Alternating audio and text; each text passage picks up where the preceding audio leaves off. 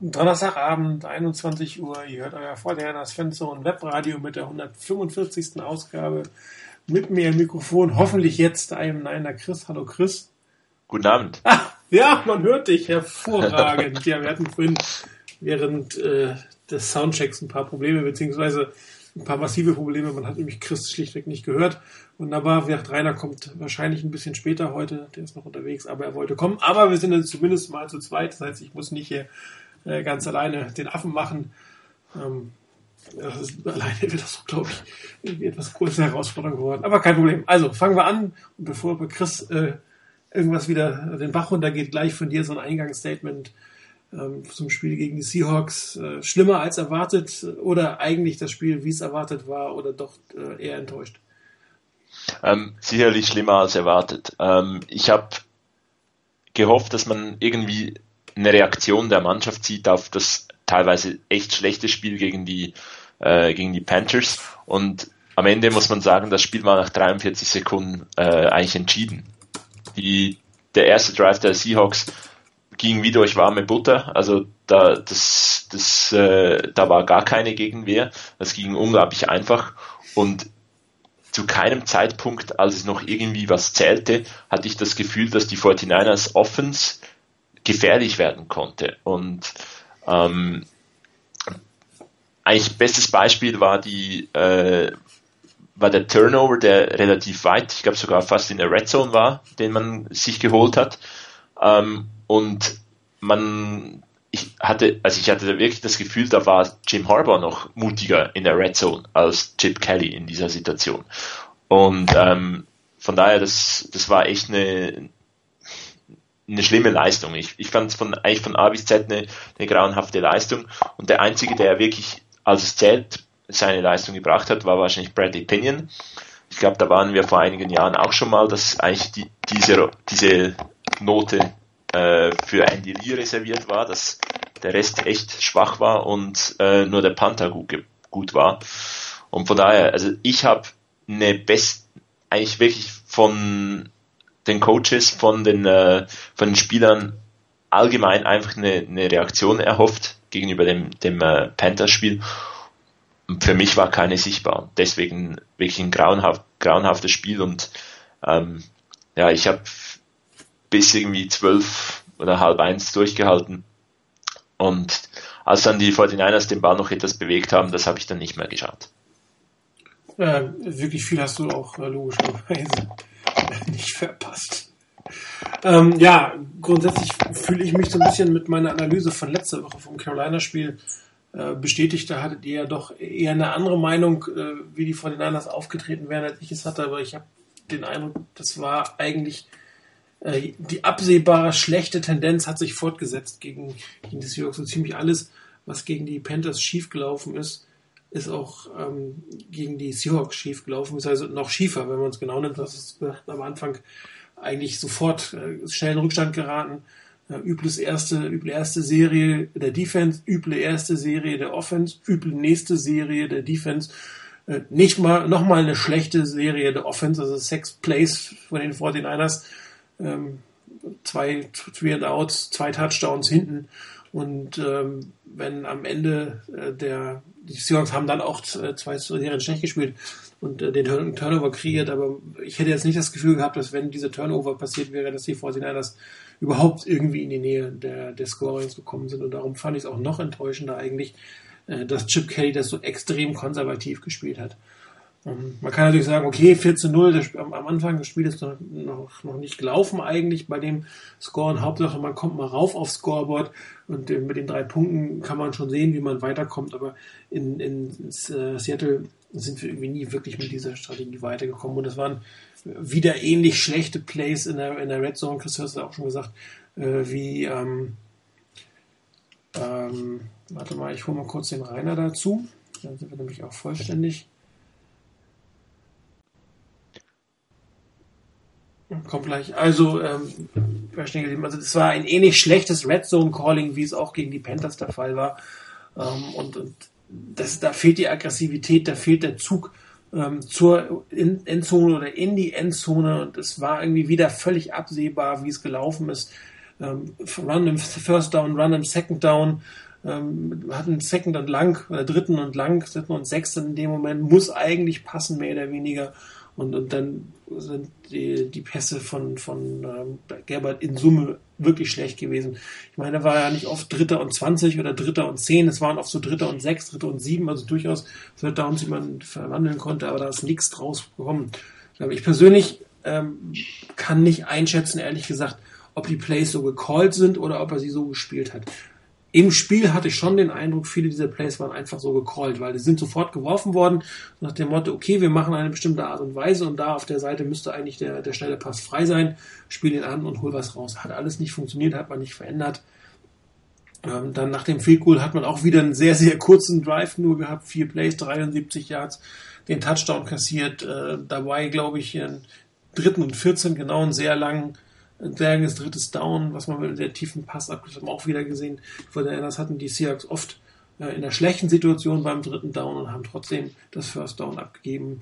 Ähm, also im Prinzip das, was wir gegen Carolina gesehen haben, hat sich wiederholt. Die 49ers haben schlecht gespielt für einen langen, langen Zeitraum und sind irgendwie erst dann zu Punkten gekommen, nachdem der Gegner A abgeschaltet hat und B auch mit dem dritten Quarter oder zweiten Quarterback ins Rennen gegangen ist. Äh, in Carolina fielen die Punkte ein bisschen früher. Äh, die Panthers konnten da ja nochmal aufdrehen.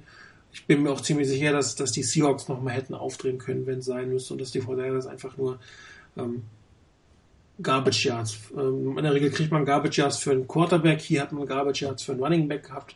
Schön für alle Fantasy-Besitzer. Irgendeiner ähm, hat auch in der Analyse geschrieben, die fünf Gewinner oder die fünf äh, positiven Sachen und eins davon war die Fantasy Owner von, von Carlos Hyde, die nochmal schön 16 Punkte durch die beiden Touchdown Three-Point Conversion bekommen haben. Ähm, aber letztendlich hat das alles keinen Wert und, und das, was bleibt von den letzten beiden Spielen, ist für mich ein desolates Team. Ähm, spielerisch schlecht, strategisch schlecht, schlechte Coaches, schlechte Einstellung, schlechtes Tackling, schlechtes Third Down auf beiden Seiten. Also einfach schlecht. Ja, ich, ich hatte auch ein bisschen das Gefühl, ähm, es wiederholt sich so, so wie letztes Jahr. Ab dem zweiten Spiel hatte man leise, Chris. bei der Defense hatte ich das Gefühl, bin ich immer noch leise? Ja. Ich versuch's mal, dass ich hier lauter werde. Ähm, hatte ich einfach das Gefühl, dass die, dass die 49ers schematisch auch völlig falsch äh, aufgestellt sind. Beispielsweise ähm, bei O'Neill befürchte ich zunehmend, dass es das Rex Ryan Problem ist. Wenn du da nicht irgendwie zumindest einen absoluten Megaklasse ähm, Revis Island Corner hast, dann sind die Cornerbacks so unglaublich ähm, auf sich allein gestellt und in blöden Situationen teilweise, dass das nicht funktionieren kann. Wenn dann noch kein Pass Rush kommt, wie bei den 49ers im Moment, dann dann äh, hast du gegen, so, gegen eine einigermaßen funktionierende Offense schlicht keine Chance. Und ähm, da klar waren wir durch Vic Fangio und sein klassisches System absolut verwöhnt, aber ähm, in der Defense fand ich habe ich wirklich das Gefühl, dass das wird immer mehr zu, die, zu diesem identischen Problem wie in der letzten Saison mit Mangini, dass da einfach nichts zusammenstimmt und dass das System, was man spielen will, nicht zu den äh, nicht zu den Spielern passt und dass das so einfach nicht funktionieren kann. In der Offense, was du angesprochen hast, äh, Martin, mit den äh, mit den Calls, ob Blaine Gabbert jetzt einfach schlecht spielt oder ähm, oder ob sie wirklich einfach schlecht gecallt sind. Teilweise irgendwie in einer Situation habe ich das Gefühl gehabt, okay, er geht eigentlich schon durch seine Reads durch und dann ist es halt mal der Checkdown auf den Running Back und dann wird man auch teilweise wirklich nicht, das Gefühl nicht los, ähm, Mut und äh, irgendwie äh, mal ne, ein bisschen riskanter Pass, das wird gar nicht äh, wird gar nicht wertgeschätzt in dieser Offense. Das muss man nicht machen, da kann man einfach irgendwas werfen und äh, am besten einfach den Ball schnell loswerden, dass man auch dann bald mal wieder panten kann. Ja. Und von daher, das, das ist echt, äh, echt frustrierend. Ich meine, ich bin, man ist mittlerweile so weit, dass ich, dass man mit einer relativ guten Trefferquote vorhersagen kann, was für ein Run kommt. Ähm, gut, man muss eigentlich nur zwei, zwei Dinge, äh, man hat eine 50% Chance, wenn man sich für Run entscheidet. Es kann eine Inside Zone oder eine Outside Zone sein, aber ähm, ich habe nicht das Gefühl, dass ein Defensive Coordinator ähm, der als nächsten Gegner die 49ers hat und sich eine Woche lang darauf vorbereiten kann, auch nur irgendwie schlecht schläft. Also das macht einem wirklich keine Angst. Stimmt. Gut, versucht ihr bitte mal noch einen Tick lauter zu machen. Ich frage mal jetzt Rainer. Hallo Rainer. Guten Abend zusammen. Wunderbar. Ja, deine erste Einschätzung, äh, deine ähm, Einschätzung, jetzt erste nicht mehr, wir sind schon ein bisschen drin, deine Einschätzung zum Spiel. Äh, ich hatte Chris gefragt, der, der erwartete schlechter als erwartet oder ähm, etwas enttäuscht? Also sprich, also ich bin nicht besser erwartet. Ja, also ich bin insofern enttäuscht über die Art und Weise, wie die Niederlage zustande gekommen ist. Äh, ich hatte keine große Hoffnung, dass die Niners wirklich in Seattle gewinnen, weil mm, ja, es ist halt dann doch äh, eine gewisse Rivalität gegen die Seahawks und dann noch zu Hause, wenn die zu Hause spielen, dann wird's eh immer schwierig. Von daher hatte ich da eh nicht mit sonderlich viel Erfolg gerechnet. Ich hatte allerdings gedacht, dass die Niners sich besser verkaufen könnten, wenigstens. Ähm, allerdings der erste Drive war dann schon extremst ernüchternd, weil wenn du dir anguckst, ähm, da gibt's ähm, einen Incomplete Pass am Anfang, dann gibt's einen Pass für 34 Yards und dann gibt's einen 41 Yard Run zum Touchdown. Es ist noch nicht mal eine Minute gespielt und du liegst 7-0 in Seattle hinten. Und als dann gleich das erste, ähm, die, die erste Angriffsserie der Niners auch nach drei Downs schon mit dem Punt dann am Schluss abgeschlossen werden musste, war das Ding eigentlich schon fast durch, zumal die Seahawks dann einen relativ langen Drive hingelegt haben und gleich nochmal einen draufgepackt haben. Ähm, das Ding war durch in dem Moment. Man hat irgendwie nicht das Gefühl gehabt, oder ich zumindest habe nicht das Gefühl gehabt, dass in dem Moment die Niners in der Lage waren, irgendwie hochzuschalten, dagegen zu halten, sich was Neues einfallen zu lassen, was anderes, was dann wirklich funktionieren kann. Und ähm, es kam mir dann schon so ein bisschen vor, als wenn die, äh, die Seahawks da ein Stückchen das verwaltet haben. Ähm, dann haben sie irgendwann mal das 21-3 noch gemacht, ähm, nachdem die dann das auch nur ein Field Goal hinbekommen haben und sind dann mit 24-3 in die Halbzeit gegangen. Da war das Spiel wirklich endgültig durch. Ähm, danach war ein Stück weit Ergebnisverwaltung angesagt und ähm, vorhin, als ich ähm, online gegangen bin, habe ich so viel noch zumindest gehört von wegen äh, den Yards von Carlos Hyde in Garbage Time. Ähm, ich habe ihn nicht als Fantasy-Spieler, aber diejenigen, die ihn hatten, die haben sich am Schluss noch gefreut. Absolut. Ich habe 16, 18, 20 Punkte gemacht für, äh, ja, klar, ne? in den letzten 10 ähm, Minuten. Ja, ähm, das ist auch so eine Sache, wo man dann auch überlegt, ob das wirklich notwendig ist noch. Ähm, als Fantasy-Owner mag man das gut finden, aber so aus Sicht des Teams, ein Carlos Hyde, der jetzt nicht wirklich derjenige ist, der alles locker mal wegsteckt, sondern doch immer mal wieder Verletzungen hatte, den dann noch in einem Spiel, das nicht mehr rumzureißen war, das verloren war, den noch da ähm, Yards machen zu lassen, dem Risiko auszusetzen, dass der vielleicht noch verletzt wird, ist sicherlich eine Situation, hätte vielleicht nicht unbedingt sein müssen. Es ist gut gegangen, er hat da keine schlimmeren Verletzungen davongetragen. Von daher okay. Aber das war reine Ergebniskosmetik und ich hatte da auch das Gefühl, dass die Seahawks einfach nur darauf bedacht waren, auf keinen Fall ganz, ganz schnell irgendwas zu kassieren, sondern den Niners die Möglichkeit zu geben, spielt mal, das nimmt auch die Uhr runter und dann ähm, kriegen wir das Spiel ziemlich locker über die Runden. Ja, was mich da, was mich da enttäuscht hat vor allen Dingen war ähm, zum einen die ja die schiere Unmöglichkeit ähm, in der in der Defense den Gegner vernünftig aufzuhalten. Es gab zwischendrin mal eine Statistik, die eingeblendet wurde, wenn ich es noch richtig im Kopf habe.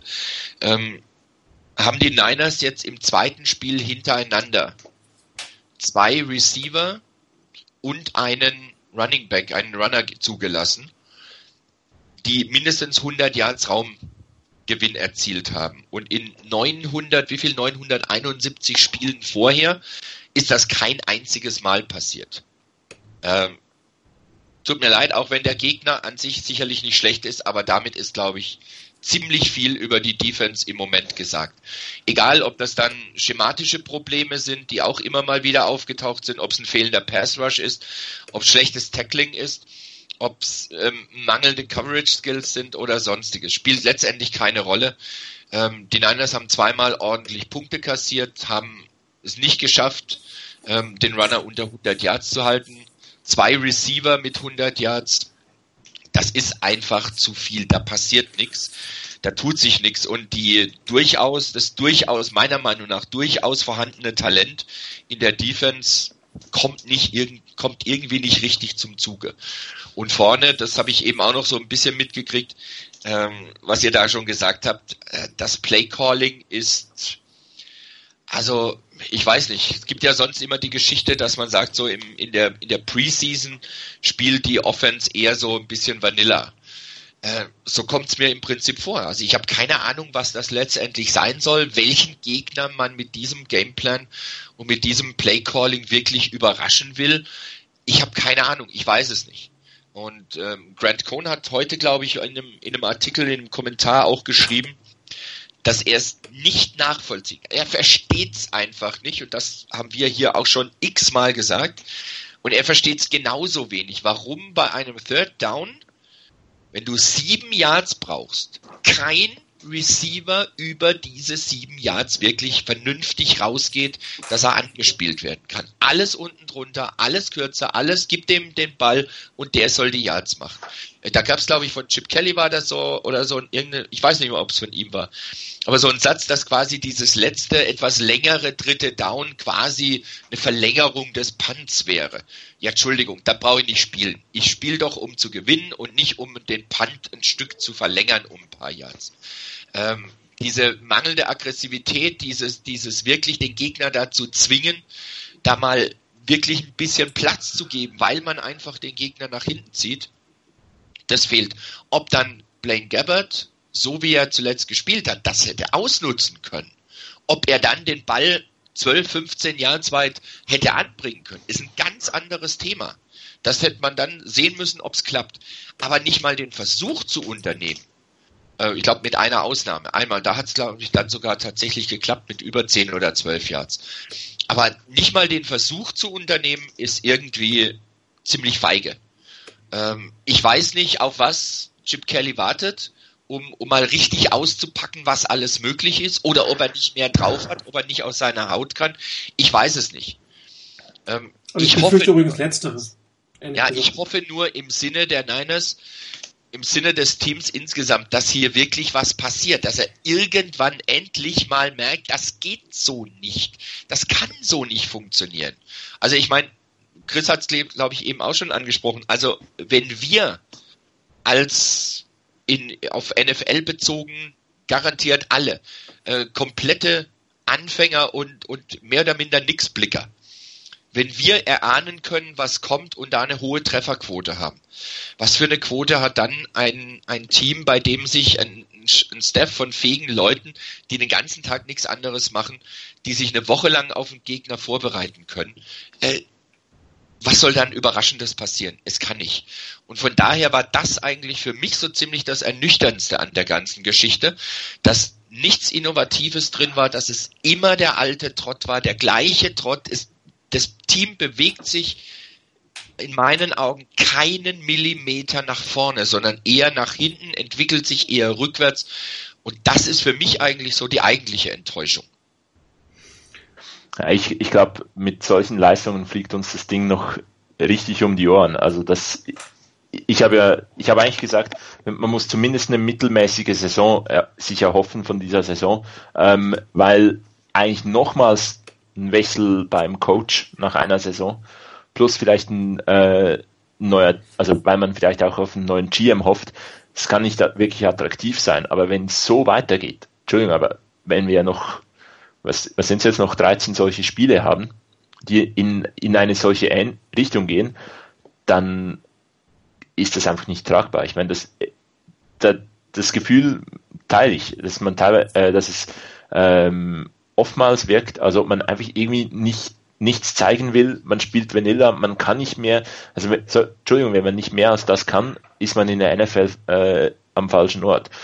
Und ähm, irgendwie ein Spiel nicht gewinnen zu wollen gegen den Erzfeind, das ist eine Kapitulation, keine Ahnung. Also das kann sich dann äh, Chad York auch nicht ansehen wollen. Und irgendwie, ich ich habe am, am Sonntag echt das Gefühl gekriegt, irgendwann äh, fliegt der Laden noch äh, Chip Kelly um die Ohren und vielleicht kriegen wir dann äh, doch nächste Saison den, den Neuanfang, den wir diese Saison eigentlich ähm, hätten haben sollen, dass man wirklich komplett was Neues sucht, GM und Head Coach und alles drum und dran. Ähm, nur ob man dann wirklich nach mit dem dritten Head, mit dem vierten Head Coach in vier Saisons äh, irgendwie attraktiv ist für die Top-Leute, das wage ich dann auch zu bezweifeln. Ist noch weit, weit weg, aber irgendwie das, das Gefühl wurde, kam immer mehr auf. Und ähm, ja, ich bin eigentlich mittlerweile sogar schon über den Punkt weg, wo ich, wo ich mich über die Leistung ärgere. Ich mache mich mehr noch lustig über die, über die, die Leistung. Ja, du hast ja geschrieben, äh, gleich im äh, Eingangstext Zynismus oder was hatten wir noch? Äh, nee, letzte Woche, glaube ich. Egal. Ähm, ja, grundsätzlich äh, Kapitalismus, das Wort ist gefallen, äh, Kapitalismus, kapitulieren ist gefallen. Äh, kurz auf ein paar Fragen anzugehen. Fritz hat geschrieben, warum man keine Versuche ausspielt, kein Fake, kein Nix. Ähm, da hatte ich tatsächlich das Gefühl, dass äh, Chip Kelly die Spiele irgendwann abschenkt. So, was weiß ich, Mitte dritten Quarter, wenn es durch ist, wenn er irgendwie das Gefühl hat, es wird nichts mehr, dann schenkt er sie einfach ab, dann, dann spielt er sie nur noch runter und zeigt einfach nichts mehr. Es zeigt keine äh, eingestudierten Viertdown, Forstdown-Versuche, zeigt keine Fakes. Ich meine, äh, wäre vielleicht aus seiner Sicht verschwendet, wenn man das Spiel eh nicht gewinnt und dann hält man diese Spielzüge, von denen man so viele dann doch nicht hat, vielleicht nochmal ein bisschen zurück. Also das wahrscheinlich wird er es nicht tun, aber den Eindruck hat er zumindest vermittelt, dass er die Spiele abgeschenkt hat, dass da nicht mehr viel passiert ist. Gerade wenn man gegen den dritten, gegen den zweiten Quarterback spielt, kann man ja noch mal was reißen, auch versuchen zu reißen, wenn man, wenn man stark zurückliegt, indem man aggressiv in der Offense und in der Defense spielt. Vielleicht wäre da am Ende des Tages noch was gegangen, aber ähm, so wie die 49ers aufgetreten sind, wäre da auf gar keinen Fall was gegangen. Die zweite Frage von, von Sescha, ähm, warum Gabbard die, die Plays nicht ändert. Wenn man sich die, die 49ers anguckt, jetzt unter Chip Kelly sieht das ein bisschen wie College Football aus. Also gehen sehr schnell an die Line mit einem Call. Dann wird geguckt, was der Defense macht. Dann gucken sie alle an die Sideline und da kommt dann das Audible. Das Audible kommt vom Coach. Der gibt dann entweder eine Veränderung rein oder spielt das Spielzug so durch. Für mich etwas, was an der NFL nichts zu suchen hat. Ich mag dieses Art und Weise. Ich mag, finde sie im College schon nicht schön. Ich mag sie in der NFL auch nicht, weil du nimmst erstmal zehn Sekunden die Augen von der Defense und wenn du sie wieder nach vorne setzt, könnten die alle wieder in einer anderen Position stehen und dann müsstest du vielleicht nochmal was machen. Aber da nochmal ein Audible zu bringen, das glaubt nicht. Also das ist sehr viel vom Coach, fast alles vom Coach, was gemacht wird. Ich weiß nicht, wie viel ähm, Freiheiten die Quarterbacks haben zu audiblen, was dann auch noch zeitlich möglich ist. Ich meine, das geht ja am Anfang schon relativ schnell, aber dann stehen sie da, dann gucken sie zur Seite, da geht wieder Zeit hin, dann müssten sie nochmal audiblen. Also das ist alles, äh, glaube ich, äh, nicht in dem System immanent. Und ähm, da muss sich dann eher der Coach fragen, ob er entweder die richtigen Adjustments im Play sozusagen macht oder ob er nicht doch vielleicht seinem Quarterback trauen sollte, der selbst die Adjustments zu machen, weil er permanent in die Defense guckt und nicht wieder irgendwie zur Seite. Also ich persönlich mag das überhaupt nicht, regt mich da ganz furchtbar jedes Mal drüber auf. So eine typische Krankheit aus dem College äh, von den, von den Spread Offenses. Oregon selber hat das auch immer gemacht. Die Bears machen das zum Beispiel, da sieht man das sehr viel. Ich glaube, Stanford macht es gar nicht. Chris, du guckst ja mehr als ich. Ich glaube, da ist das nicht so in der Offense, da macht er der Quarterback die Audibles. Genau. Mir, mir persönlich passt es nicht. Und das Ergebnis ist auch nicht so, wie wir es gerne alle sehen würden. Ne? Und, äh, also was mir, was mir da auch ein Stück weit fehlt, das wurde Chip Kelly auch schon mehrfach gefragt, wo eigentlich der Speed in seiner Offense geblieben ist. Ähm, zwar relativ schnell, wie du es eben gesagt hast, hin an die Line of Scrimmage, das geht relativ zügig, dann stellt man sich auf und dann ist erstmal dieses Erdmännchenmäßige nach außen gucken, was denn jetzt Sache ist und dann wieder hin und dann weiter. In der Zeit hat der Gegner auch wieder Chance, natürlich ein Stück weit durchzuatmen. Ich hatte eher dran gedacht oder drauf gehofft vielmehr, dass diese Offense, die, die er bei den Eagles gespielt hat, wo auch wirklich Tempo dahinter ist, dass das wenigstens ab und zu mal da ist und er das modifiziert. Das heißt auch vielleicht stärker ab und zu mal das Tempo rausnimmt, wenn er merkt, okay, da muss er jetzt ein bisschen Adjustments vornehmen dabei. Also da, da ist jetzt der Speed auch für das eigene Team nicht mehr förderlich. Im Moment habe ich eher das Gefühl, er will warum auch immer, vielleicht auf Teufel komm raus, um allen zu zeigen, er kann das auch, das Ganze ein Stück langsamer machen. Entweder weil er seiner Offense schlicht und ergreifend nicht zutraut, mit dem höheren Tempo zu spielen, oder weil er einfach sagt, wir müssen Tempo rausnehmen. Ähm, wir wollen und müssen Tempo rausnehmen, weil es sonst zu schnell ist. Wir müssen was variieren. Die Hoffnung war ja, das habe ich glaube ich vor der Saison auch schon geäußert, ähm, spätestens nachdem Kelly in einem Interview in der Richtung mal was gesagt hatte, ähm, dass er seinen Offensive Coordinator, der ja aus eher aus dem lauforientierten, aus einer lauforientierten Offense kommt, dass er den wirklich ernst nimmt und dass er den Input, der von, von Curtis Modkins kommt, dass er den auch ernst nimmt und es schafft, den in sein System irgendwie zu integrieren. Ich sehe davon nichts. Also für mich ist das ein, ein Kelly-System, eine Kelly-Offense mit genau denselben Problemen, die immer mal wieder aufgetaucht sind, wenn nichts Neues dazukam. Das ist eine Kelly-Offense in langsam. Ja, ich, äh, ich finde die ganze Offense ehrlich gesagt sehr eindimensional. Und ja. ich weiß, bin mir nicht sicher, ob Tempo einfach funktionieren würde. Tempo funktioniert natürlich dann extrem gut, wenn du variabel bist und der Gegner sich immer auf neue Sachen einspielen ja. muss. Wenn du immer den gleichen Mist spielst, die drei gleichen zwei oder drei Laufspielzüge, kannst du sie auch mit Tempo spielen. Da fällt keiner mehr drauf rein. Ja.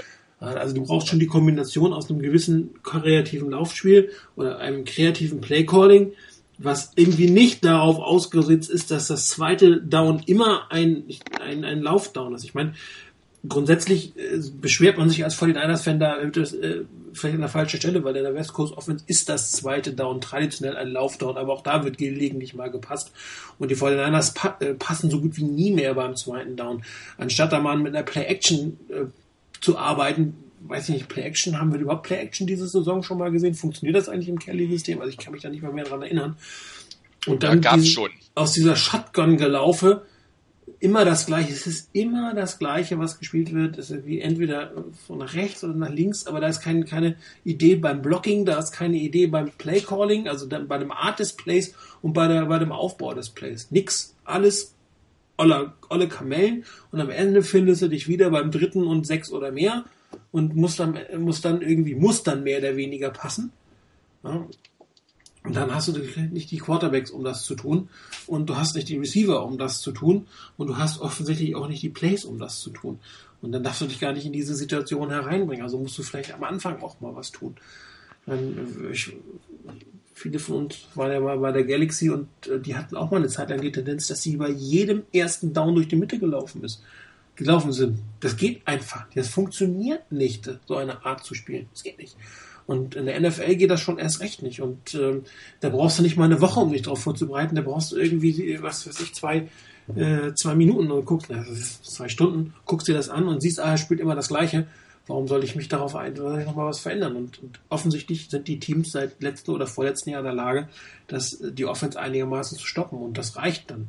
Und ähm, wenn man sich jetzt fragt, wo ist die Kreativität hin, ja, dann äh, muss man auch gucken, was hat er denn in Oregon gehabt an Spielern?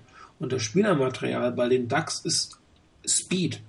Ja, wenn die, wenn man da auf die Recruiting-Seiten guckt, wen die verpflichten, da steht nicht Wide Receiver oder Running Back oder Quarter, steht Athlet, Athlet, Athlet, Athlet. Die gucken rein oder sehr stark auf die Athletik, auf die Geschwindigkeit und ähm, Speed kills, vor allen Dingen im College, weil halt die Hälfte der Gegner nicht aus dem Top-Level kommt. Und da, da gewinnst du mit Speed. Und da gewinnst du damit, dass du vielleicht äh, einmal Mr. Action machst und durch die Geschwindigkeit die Sekunde, die du da gewinnst oder die halbe, was draus machen kannst. Man guckt sich Markus Mariota an ähm, in der in der NFL. Das sieht lange nicht mehr so gut aus wie das, was er in Oregon gemacht hat, auch ohne Chip Kelly. Auch da ähm, über körperliche Überlegenheit, Speed von ihm und von, von ein paar Key-Mitspielern, aber das war's. Und damit kommst du in der NFL einfach nicht weiter, weil da alle gut sind. Der, die Nummer 11 auf den, von den Startern äh, sollte immer noch ähm, besser sein als alles andere, was sie im College gegen sich gesehen haben. Und dann funktioniert dieses System einfach nicht. Du musst es auf die NFL adaptieren. Und wenn du dann, das kommt dann noch dazu, ein Qu oder Quarterbacks hast, die vielleicht jetzt nicht das beste Gelbe vom Ei sind. Und ähm, man muss nicht, also eine reine Quarterback-Diskussion meiner Meinung nach lohnt sich nicht. Dafür sind zu viele Probleme in dem Team. Aber natürlich musst du über die Quarterbacks sprechen, wie über jede andere Position auch. Und die helfen dir jetzt nun einmal nicht mal gerade. Also zumindest derjenige, der jetzt gerade startet, hilft dir nicht unbedingt dabei. Er läuft zwar ganz gut gelegentlich, aber ähm, wie, äh, wie passen, ja, 50 Prozent der Pässe sind einfach mal grottenschlecht schlecht geworfen, schlechte Entscheidung für den Receiver, schlechte Route ausgeführt, was immer es ist. Schlecht. Und äh, in dieser Kombination kann das in der, in der NFL nicht funktionieren. Also du musst zumindest ein, ein Gameplan haben, der NFL adäquat ist. Du musst Plays haben, die NFL adäquat sind und du musst Spieler haben, die NFL adäquat sind. Und momentan fehlt es bei den 49ers auf fast, in fast allen dieser Dinge. Die Offense Line möchte ich mal ausnehmen. Die spielt deutlich besser als letztes Jahr. Klar geht's noch bergauf, aber ähm, nachdem wir letztes Jahr eigentlich immer nur geschrien haben, wenn die Offense Line besser wird, wird das Spiel besser. Nee, offensichtlich nicht. Die Offense Line ist besser, ist deutlich besser. Das Spiel ist eher schlechter geworden. Ich finde es etwas gemein von euch, dass ihr alle meine Punkte zum Thema Innovation und Chip Kelly eigentlich schon gesagt habt. Ähm, aber deine Punkt effektiv, die Innovation in Chip Kellys System ist eigentlich Speed. Ähm, unglaublich schnelle Plays, unglaublich schnelle Spieler, vor allem auf Athletik gebaut. Das passt ins College und ich glaube, um das zu verdeutlichen, kann man sich einfach mal ähm, Stanford Defender anschauen. Ähm, Shane Scove war in, in der Pac-12 damals eine richtige Tackle-Maschine. Also der hat unglaublich viele Plays gemacht und auch da sogar Sideline to Sideline. Gegen Oregon saß dann teilweise, war es teilweise halt dann wirklich zu viel Speed, da muss, war er vielleicht weniger ein Faktor. Kommt in die NFL, was, was sagt man zu jedem eigentlich Stanford Linebacker, ob das jetzt äh, Scove, ob das Tarpley war oder ob das jetzt Blake Martinez war oder ist, es ist im Moment ist das größte Problem, die sind zu langsam. Also wenn du natürlich im College so unglaublich athletische Leute hast, dann sieht das relativ bald mal gut aus. Da kommen Stats zusammen, ähm, da funktioniert das. Aber sobald dieses Element, dass du einfach die besseren Athleten hast als der Gegner, sobald dieses Element wegfällt und sobald man in die NFL kommt, da sind immer noch alle, äh, da ist jeder von denen auf der anderen Seite des Balles einfach ein unglaublicher Athlet und dann kannst du nicht mehr mit dem, dem Punkt arbeiten. Dann kannst du vielleicht noch zwischendurch No-Huddle, ähm, High-Paced Offense spielen. Aber auch da muss dann eine gewisse Variation reinkommen. Ähm, ich habe vor der Saison mal gelesen, glaube ich, von einem ehemaligen Verteidiger auch, äh, von, von Chip Kelly bei den Eagles, der das auch schön äh, gesagt hat und das, das ist so unglaublich verständlich. Wenn du immer schnell spielst, kannst du gar nicht so viel machen, weil du kannst nicht so viel Anpassungen in deinem eigenen Spiel machen, ähm, die es braucht. Dann stellt sich die Defense darauf ein. Irgendwann hat sie, hat sie eigentlich die richtigen Plays für diese paar Spielzüge, die du hast, drin und stoppt dich. Wenn du dann plötzlich wieder langsam machst, ist die Defense vielleicht immer noch in der, äh, im Modus, dass sie relativ früh zeigen, was sie machen werden. Dann kannst du noch umstellen und spielst einfach ein paar Spielzüge langsam. Dann beginnt vielleicht die Defense wieder etwas zu verstecken, äh, versucht sie es vielleicht zu verstecken, was du machen willst, äh, was sie machen will. Also gehst du wieder schnell vor. Irgend sowas sieht man überhaupt nicht. Es ist wirklich das, dieses klassische, man geht an die Line, relativ schnell, man steht da, alle schauen zur Seitenlinie, nichts verändert sich. Dass man beispielsweise aus der, das war glaube ich gegen die Panthers ein, einmal, dass man aus der eigenen Endzone mit einem äh, Inside Zone aus der Shotgun läuft. Wo ist da irgendwie die, der Einfluss von Cur äh, Curtis Motkins? Wieso gibt's nicht da beispielsweise mal ein, irgendwie einen Lead-Block und einen klassischen I-Formation Dive? Also irgendwie so, mir fehlt einerseits die, das die Innovation in, wie man dieses innovative Spiel aus dem College in die NFL bringt und einerseits auch in diesem ganzen Spiel die Evolution, also das, die Weiterentwicklung, dass mal etwas Überraschendes kommt, sei das zwischen vom, vom einen Spiel zum anderen oder auch in einem Spiel, dass irgendwie mal ein überraschender Lauf kommt. Ich kann mich nicht an einen äh, Counter Run erinnern und das, das kann man ja auch aus der Shotgun laufen, dass, dass man halt vielleicht zwei, dreimal halt diesen, diesen Inside oder Outside Zone Run auf die eine Seite läuft und dann einen, einmal das Ganze als Counter läuft. Gibt's nicht, also, und das sind ja wirkliche Basics in, in einem, in einer Offense, die mir persönlich einfach, einfach fehlen oder halt vielleicht einen, einen schnellen Wide Receiver Screen. Mit dem hat sich Quinton Patton äh, im College einen Namen gemacht. Weshalb man das nicht irgendwo solche gewisse Dinge einfach mal etwas anderes hat, das verstehe ich echt nicht. Ja, wobei die Wide Receiver Screens oder, oder die Bälle nach außen, das, das gab's ja schon immer wieder auch jetzt in dieser Saison. Da gab's ja häufiger Bälle nach außen, die dann entweder aber den, den Receivern vor die Füße geworfen wurden, wo dann Kelly hinterher gemeint hat, die Receiver wären zu weit draußen gestanden oder wo ich dann teilweise im letzten Spiel, ich weiß nicht, ob es im letzten oder im vorletzten war, ähm, wo ich dann auch gedacht habe, äh, was spielt der da? Da geht der Pass quer zur oder parallel zur zur äh, zur Line of Scrimmage raus Richtung äh, Wide Receiver und der steht da mehr oder minder Mutterseelen allein gegen drei Defender. Was soll er da machen? Ähm, ich habe an dem Tag vorher ein Spiel geguckt gehabt, ich weiß gar nicht mehr in welchem es war, da ging der Ball auch da raus. Es war genau derselbe Pass, aber da waren halt drei Blocker mit dabei auf der Seite. Und es kamen sehr schnell noch ein oder zwei dazu. Da kannst du auch Yards machen. Du darfst den dann halt nicht alleine stehen lassen und hoffen, dass der irgendwas draus macht.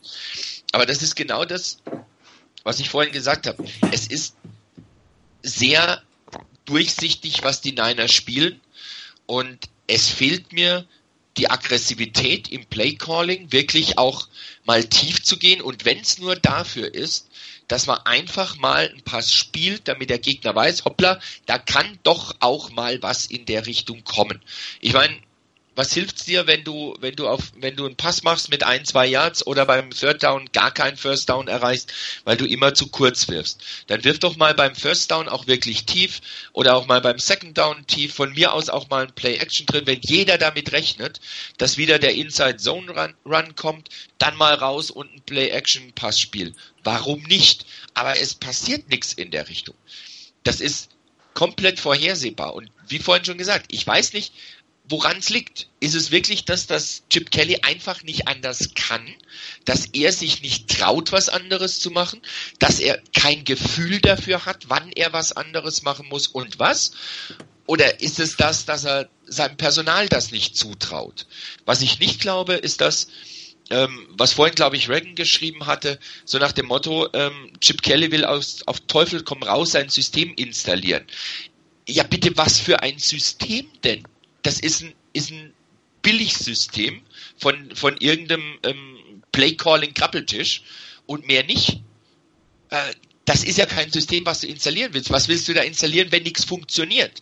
Wenn nichts funktioniert, dann geht's nicht drum, was zu installieren. Dann klappt das nicht. Dann kannst du aber auch keine Plays machen daraus. Und wenn das nicht klappt, und ich dann einfach nur an meinen Plays festhalte, nach dem Motto, das hat gefälligst zu klappen. Und wenn es nicht klappt, dann versuchen wir es halt nochmal, bis es klappt. Aber es klappt halt nicht. Diese Unfähigkeit hier, das System umzustellen, war ein Punkt, wo, den ich als ja, als ein, das war einer der Punkte, die ich bei der Verpflichtung von Chip Kelly ähm, befürchtet habe. Ich habe es gehofft, dass es nicht so ist. Gerade nach der Verpflichtung von Curtis Motkins, wo ich gedacht habe, äh, da kommt einer aus der Laufecke eher, der könnte ins Laufspiel Variationen reinbringen. Ja, nix ist. Also die Frage ist natürlich, jetzt, wir haben viel gemeckert, aber was nach vorne schon, was können die vor der anders machen?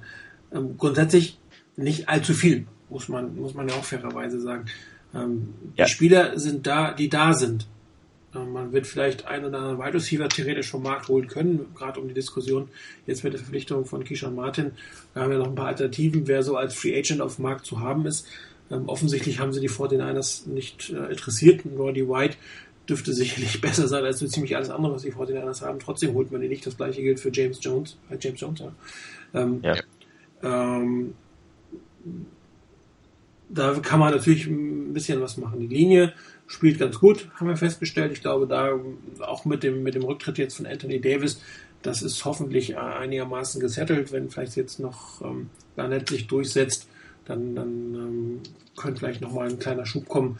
So, Titans haben wir eh ein Problem, zwei Verletzte, das, das sieht überhaupt nicht gut aus von der Titan-Position. Vance McDonald ein Highlight wird gefolgt von äh, zwei, drei, vier, fünf miesen Dingen, sondern es ist letztendlich noch die Quarterback-Position, ähm, wo man durchaus einen Wechsel diskutieren könnte. Ähm, ich persönlich habe ja Antwort ergeben, der jetzt Colin Kaepernick fragt, der muss ihn wirklich hassen. Wer jetzt Colin Kaepernick ins, ins, aufs Feld bringen will, kann kein Freund von ihm sein, weil was soll der arme Kerl machen? So scheiße, wie das zurzeit läuft. Selbst wenn er irgendwie 20% besser ist als Blaine Gabbard, wird die Offense immer noch scheiße aussehen. Und ähm, wie viel er zurzeit wirklich leisten kann, sei auch mal dahingestellt mit den Diskussionen, die man von Chip Kelly gehört. Das heißt, das Einzige, was eigentlich ähm, realistisch passieren könnte, ist, dass, dass Chip Kelly was ändert. Nur wie viel kannst du ändern mitten in der Saison? Du hast ein System, ähm, das ganze, die ganze Offseason trainiert, hast es deinen Spielern beigebracht. Du hast vielleicht noch das eine oder andere Play oder die eine oder andere Variation, die du noch mit hereinbringen ähm, kannst, aber wirklich viel ist es nicht. Das heißt, was du tatsächlich ändern kannst, ist dein Calling, weil, weil dein, dein System hin oder her, du kannst es natürlich auf verschiedene Art und Weise aufs Feld bringen. Und das ist, glaube ich, der erste Ansatzpunkt, dass man ähm, versucht, hier äh, das Playcalling ein bisschen, nicht nur ein bisschen, also gravierend zu verändern in die Richtung, dass man A nicht mehr so ausrechenbar wird und B, dass man vielleicht noch mehr versucht, die Stärken, die die Spieler haben, sie haben ja alle irgendwelche Stärken, sonst wären sie nicht in der NFL, in irgendeiner Form auszunutzen.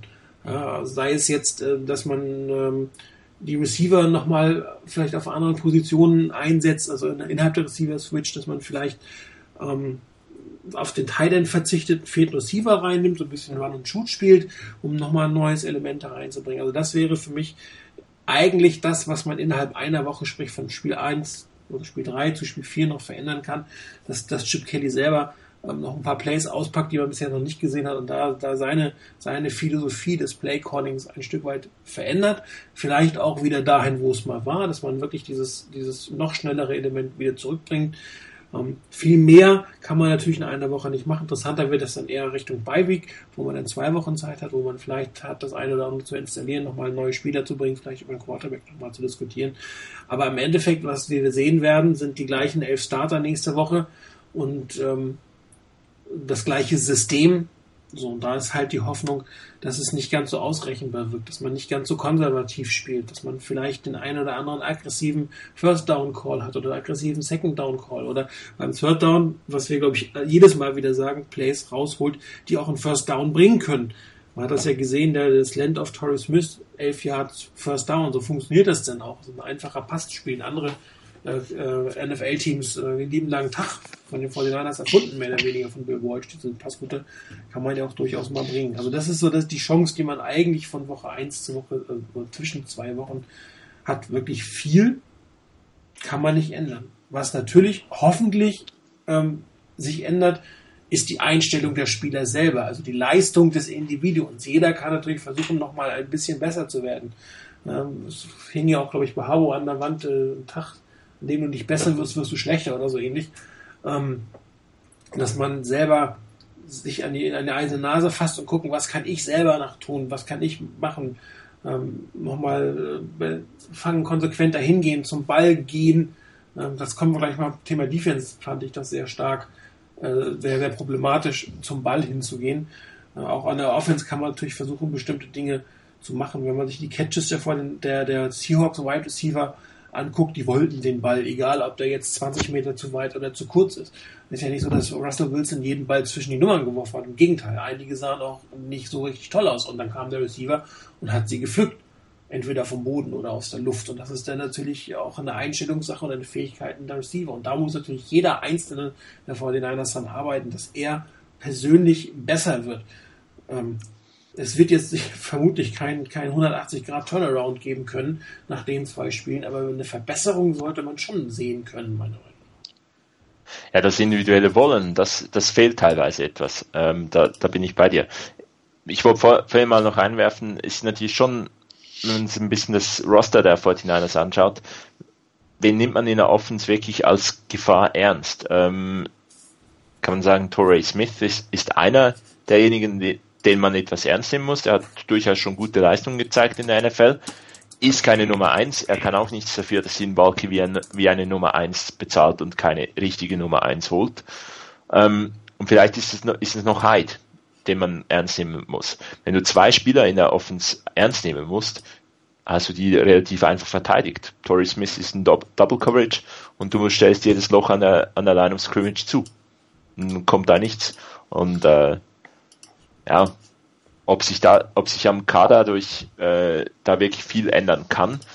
Ich glaube, da ist wirklich der, der einzige, der, den ich, dem ich das jetzt zumindest zugetraut hätte, dass er das Team etwas besser macht, wären oder die einzigen beiden, das wären Roddy White und James Jones gewesen. Ansonsten gibt es auf den Skill Positions eigentlich nichts. Bei den Quarterbacks muss man Free Agent mäßig auch nicht den Heilsbringer irgendwo ähm, suchen wollen. Ich glaube, da ist auch niemand dabei, de, auf den man unbedingt setzt, besser setzt als, ähm, als Blaine Gabbert. Sieht, man sieht es auch bei Ponder, dass der noch überhaupt, dass der, der noch nicht, äh, dass der nicht die Nummer zwei ist, zeigt eigentlich einfach, dass er das System auch noch nicht kennt. Wobei ich auch etwas die Frage stelle, wie, wie schwierig das System überhaupt ist. Tja, das ist offensichtlich nicht so schwierig für Verteidigung. Auf, ja.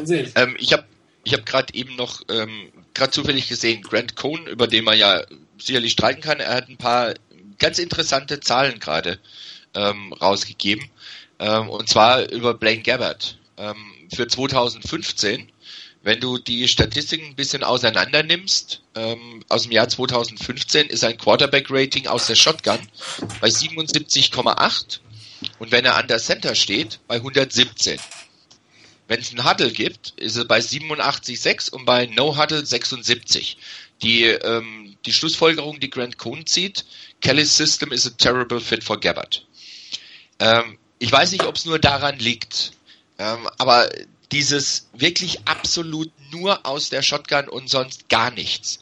Das mag sein, dass das funktioniert, wenn alles drumherum wirklich funktioniert. Aber beim Team, dass du, dass du ja auch erstmal in Gang bringen musst in der Offense, habe ich das Gefühl, dass das bei den Niners nicht funktioniert.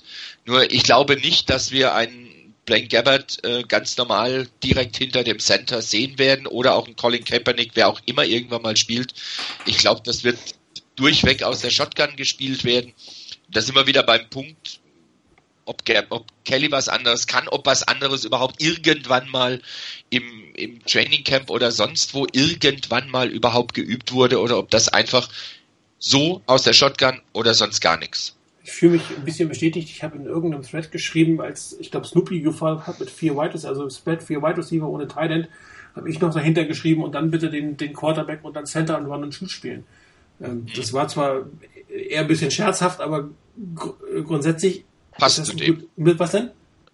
Passt zu dem, was, was diese was, was, Zahlen was da Cohn gesagt hat. Und, und, und genau. prinzipiell stärkt das das Run, das Run-Game, weil du aus, also unterm Center einfach kreativer laufen kannst. Ich meine, die Run and Shoot wird seit 15 Jahren oder seit, keine Ahnung, ja, 15, 15 Jahren spielt, glaube ich, kein Team mehr Run and Shoot Offense. Das letzten, letzten waren die Falcons, die es gespielt haben. Und als Jamal Anderson irgendwie in Rente gegangen ist, haben auch die die letzten Elemente aufgegeben. Ähm, aber vielleicht ist es auch ein Grund, wieder zu den Elementen ein Stück weit zurückzukehren, wo sie alle irgendwie Shotgun Spread Formation spielen. Wäre das vielleicht mal wieder eine lustige Variante, eine Run and Shoot zu spielen, äh, mit dem Quarterback unterm Center. Vor allen Dingen, wenn bei Blaine Gabbard das unterm Center ganz gut funktioniert. Und auf jeden Fall ist es besser, was das Laufspiel angeht. Du kannst mehr vom Laufspiel her machen. Ja. Kannst mit der Motion arbeiten, du kannst viel mehr Play-Action machen. Ähm, die, die Offense-Line kann auch Pass protecten für jemanden, der, der unterm Center gesteht hat. Du musst gestanden hat, du musst nicht in der, in der Shotgun spielen. Und ähm, das wäre vielleicht mal eine Erweiterung eines Elements, wo du wirklich im Prinzip die, die Prinzipien vom, von Chip Kelly, die er immer gerne hat, wie er versucht ähm, zu attackieren, kann man ja trotzdem spielen, was die Passrouten angeht. Nur dass dann halt statt einem Teil ein Wide Receiver auf dem, auf dem Feld stehst und wenn du dann, was haben die jetzt leider nicht, wenn du dann vielleicht einen etwas kräftigeren Wide Receiver hättest, könntest du den noch so als, als Fake Tight End sozusagen zum Blocken mehr missbrauchen.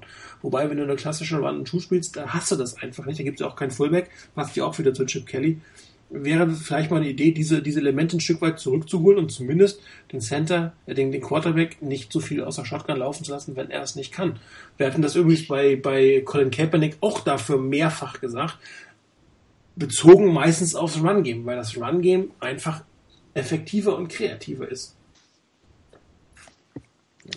Ich finde da, dabei jetzt, ich bin nur kurz auf den Press Democrat gegangen und ähm, die drei Schlagzeilen von Blaine Gabbards Press Conference, Curtis Motkins und Jim O'Neill sind eigentlich schon auch irgendwo etwas ernüchternd. Also Blaine Gabbard meint ja da irgendwie die, in der Schlagzeile, ähm, man muss einfach dem, das Beste aus den Calls machen, äh, aus den Plays machen, die gecallt werden. Tönt jetzt auch nicht so wahnsinnig äh, darauf hin, dass Blaine Gabbard viel ändern dürfte ähm, an der Line of Scrimmage, sondern er muss dann einfach das durchspielen.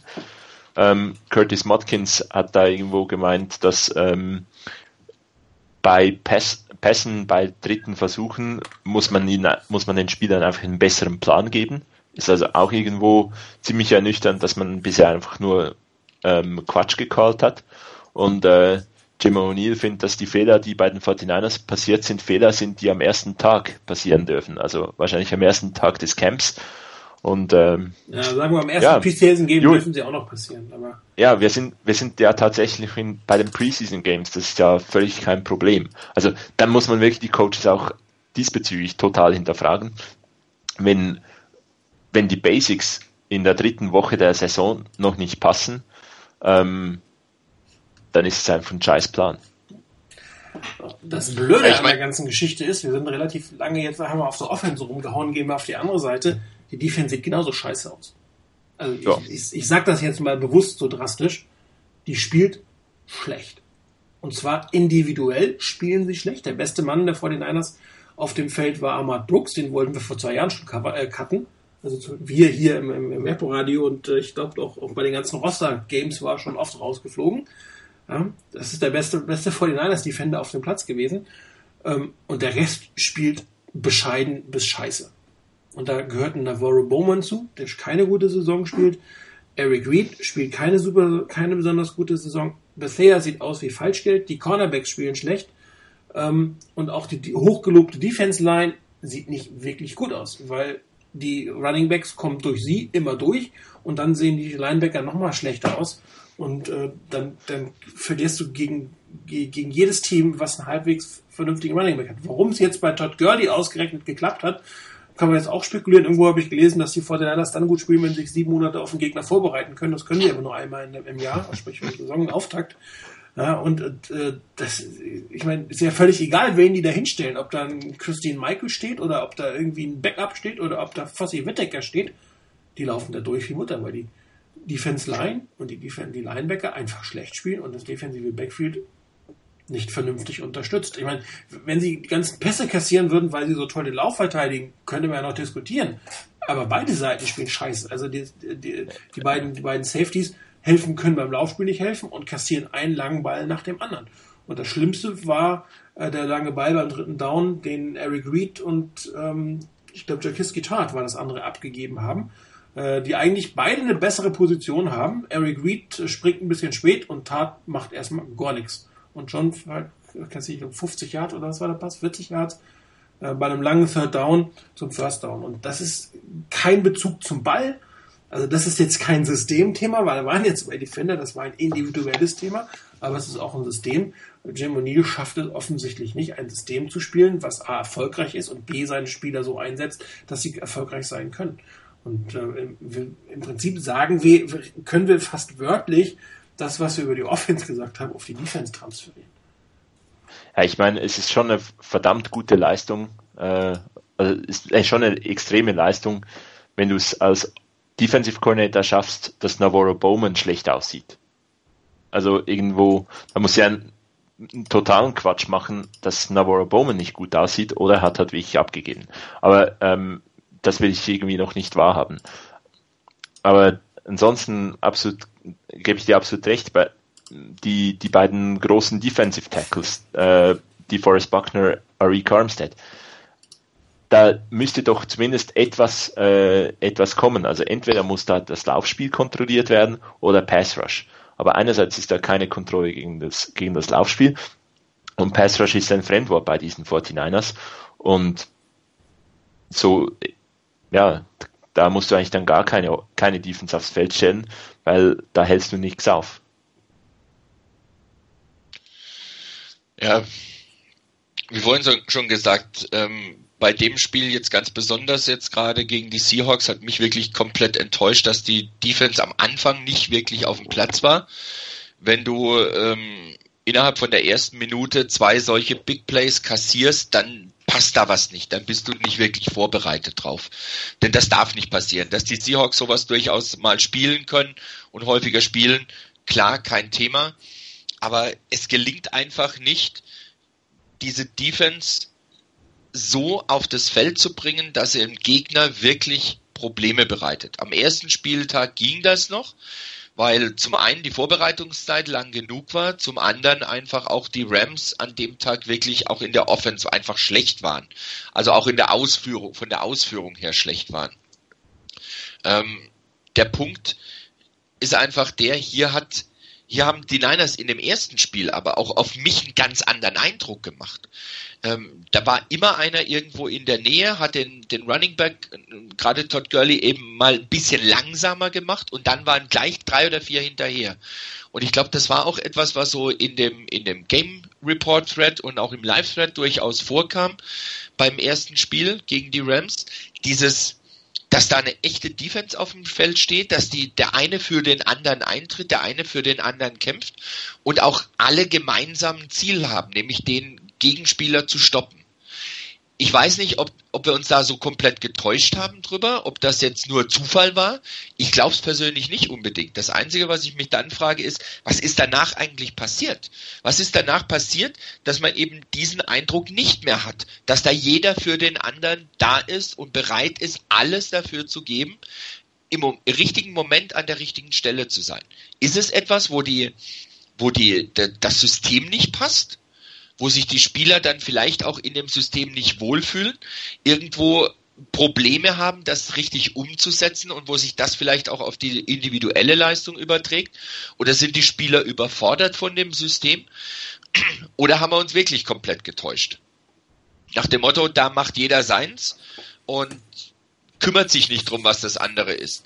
Ich befürchte fast, dass es so ein Mischmasch aus, aus mehreren Punkten ist, nämlich dem, dass das System einfach nicht funktioniert, dass das System nicht greift. Die Spieler merken, das funktioniert nicht und dann eben an der Stelle vielleicht auch merken, sie sind außer Position und wenn sie mal in Position sind, dann geht das schief und im Moment sich dann aber auch so ein Stück runterziehen lassen von dem, was schief geht dabei.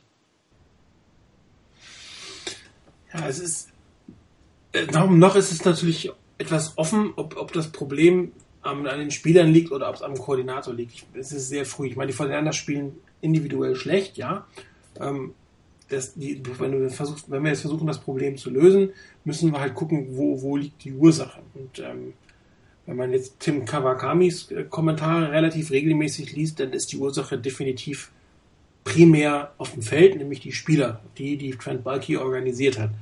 Ähm, wenn man sich das jetzt vielleicht ein Tick objektiver anguckt, als sich Kawakami anguckt, den ich eigentlich sehr schätze, aber trotzdem ist er, was das angeht, sehr subjektiv, muss man nochmal einen Augenblick warten, ob es nicht vielleicht primär Jim O'Neill ist, der die Defender einfach nicht so einsetzt, wie sie eingesetzt werden sollen, oder der der ein System hat, was, was absolut schlecht ist. Also mag ja durchaus sein, wenn das so weitergeht, dass wir noch relativ schnell eine Veränderung auf der Defense-Coordinator-Position mitten in der Saison äh, sehen. Ich meine, das Shutout am Anfang ist ja ganz schön, aber das, was wir in den letzten beiden Spiele gesehen haben, war einfach wirklich nicht NFL-würdig. Ähm, die Hoffnung ist natürlich, dass es ein Koordinatorenproblem ist, muss man ja eindeutig sagen, weil den bist du relativ schnell los. Wenn da jetzt ähm, elf ungeeignete Spieler auf dem Feld stehen, hast du als Team ein großes Problem. Und ungeeignet kann natürlich aus verschiedenen Gründen sein. Überaltert. Äh, Antoine Bethea könnte das Thema sein, dass es überaltert ist. Ähm, bei Bowman ist es nicht überaltert. Kann natürlich sein, dass er nicht ganz fit ist. Das gleiche gilt für Eric Armstead, der durchaus äh, mit Verletzungsproblemen zu tun hat. Auf der anderen Seite haben wir irgendwie eine Million von Cornerbacks gedraftet und da stehen Leute, die einfach ähm, das Spiel nicht beherrschen. Jimmy Ward, ähm, ich weiß gar nicht, ich glaube, Stieg ist es immer, der wieder feststellt, dass das, wenn man Jimmy Ward als, als, als Starting Cornerback hat, hast du als, als Team ein Problem. Aber grundsätzlich ähm, muss man bei der Offense, glaube ich, noch etwas mehr als bei der, Def äh, bei der Defense etwas mehr noch hinterfragen, ist das eigentliche Problem neben dem Feld oder auf dem Feld. Und ähm, ich bin mal gespannt, was so die nächsten zwei, drei Spiele bringen. Wir werden sicherlich gegen die Cowboys ein Stück weit was sehen. Ähm, sehr, sehr starker Running Back wieder.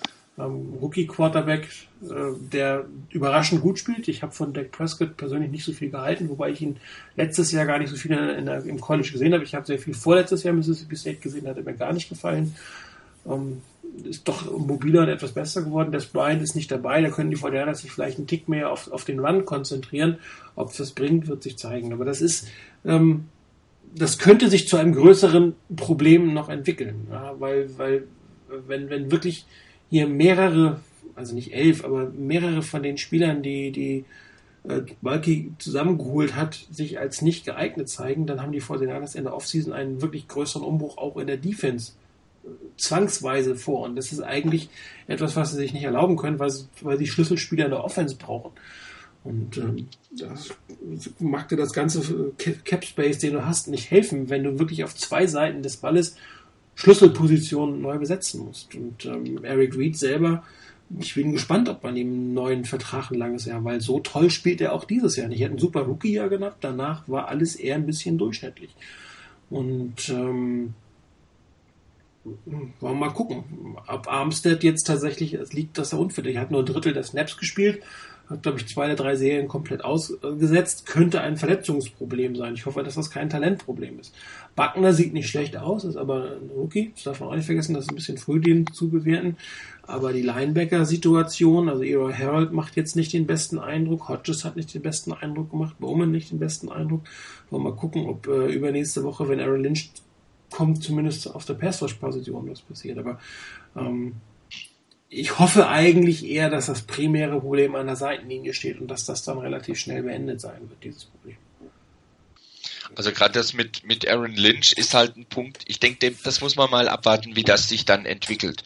Wenn Aaron Lynch ähnlich zurückkommt, wie er letztes Jahr gespielt hat, muss man ja auch erstmal abwarten, wie er individuell in Form ist und wie er sich da einfügt wenn der so ähnlich zurückkommt, wie er letzte Saison gespielt hat und da wirklich vorne ein bisschen mehr Alarm machen kann, dann muss man sehen, was für Auswirkungen das insgesamt auf die Defense hat. Ob dadurch die Defense besser aussieht, weil halt vorne mehr passiert, weil der Gegner sich vielleicht auch nicht nur mit einem um, um den ähm, eher nicht vorhandenen Pass Rush kümmern muss, sondern jetzt vielleicht auch einen zweiten da abstellen muss oder den mehr beachten muss und dass dann vielleicht auch die Defense insgesamt besser aussieht.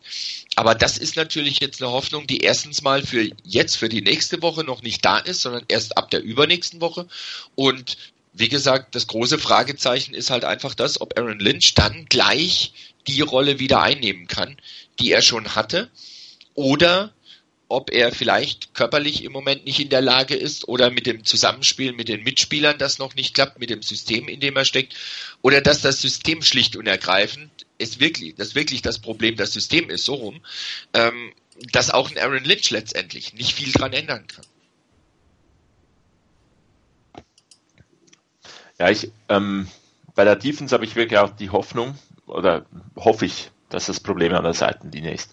Weil für mich, wenn ich mit eine, wenn man so den Kern der Defense anschauen muss, dann sind eigentlich mit, ist mit, finde ich, Bowman, Reed, Lynch, Buckner, Armstead, Ward und Tort durchaus ein Kern für eine Mannschaft, für eine Starting Defense, mit der man, mit der man arbeiten kann. Wenn ich also einen fähigen Defensive Coordinator habe, erwarte ich eigentlich schon fast, dass man aus den Spielern, das sind dann ja eigentlich ähm, sieben Starter, die ergänzt durch vier andere Spieler, ähm, irgendwas Sinnvolles hinkriegt. Ob das dann die Top Defense wird, dass man ähm, mit, mit vielleicht mit den Broncos oder ähm, so mithalten könnte, das glaube ich dann zwar schon auch nicht, aber ich glaube, da, da wäre Qualität vorhanden, um was Sinnvolles zu machen. Ich glaube einfach, dass, ähm, dass Jim O'Neill nicht, zumindest nicht aus diesem Spielermaterial, was, was Sinnvolles machen kann. Eben wie gesagt, das könnte auch so ein bisschen Rex Ryan Problem sein, ohne Revis auf Revis Island. Ähm, war Rex Ryan dann eigentlich nie mehr so richtig äh, überzeugend in der Defense. Und ähm, von daher, da, wenn das, wenn die Spieler tatsächlich nichts können, haben wir ohnehin ein gro großes Problem. Ähm, ein Wechsel bei, bei den, beim Defensive Coordinator könnte mal beweisen, ob da, wo das Problem, Problem liegt. Gut, der nächste Defensive Coordinator könnte auch schlecht sein, aber ähm, da habe ich irgendwie noch ein bisschen Hoffnung, dass für die Zukunft auch was da ist. In der Offense kann man eigentlich nur ähm, auf Staley und auf äh, Garnett, vielleicht noch Carlos Hyde zeigen, als Leute, die man in der nächsten Offense vielleicht wiederfinden sollte. Ja. Dritte Team, äh, Special Teams. Da irgendwelche, also ich sehr unauffällig würde ich die Special Teams mal bezeichnen. Was jetzt ja, also Bradley, Pin, ist, ne? Bradley Pinion muss einfach lernen, etwa 5 äh, Zentimeter ähm, kürzer zu panten. Dann starten nämlich die äh, Seahawks innerhalb der 1-Yard-Linie. Ähm, dann, dann ist es top. Aber sonst, ja, unauffällig. Gab jetzt nicht irgendwie Returns, es gab nicht irgendwie speziell gute ähm, Kickoff-Coverage oder Kick-Coverage, aber da auch keine Fehler. Also ähm, eigentlich die, die einzige Szene, wo, wo man ähm, die 49ers Special Teams kritisieren so kann, ist, dass der eine ähm, Gunner den Ball nicht stoppen will von, von äh, Pinion und der dann an den, an den äh, Pylon geht. Aber ansonsten war das zumindest okay. Ja, ich tue mir ein bisschen schwer mit der Einschätzung bei den Special Teams. Ähm, Pinion ist zwar jetzt nicht der komplette ähm, Loser in der Hinsicht. Er ist ein ganz passabler Panther, aber es ist jetzt noch keiner, wo man jetzt sagen würde, das war wirklich zwingend erforderlich, da einen Fünftrunden-Pick für ihn hinzulegen. Er hatte einige sehr gute Punts dabei gehabt. Der war zum Beispiel wirklich ganz gut. Da habe ich auch gedacht, der, der Gunner, ich weiß nicht mehr, wer das war bei den Niners, wo ich auch gedacht habe, ja Mensch, lauf doch hinterher wenn das Ding blöd reinhoppelt, dann ist er in der Endzone. Dass er jetzt gerade gegen den Pylon dagegen geht, ist natürlich auch ein Kuriosum.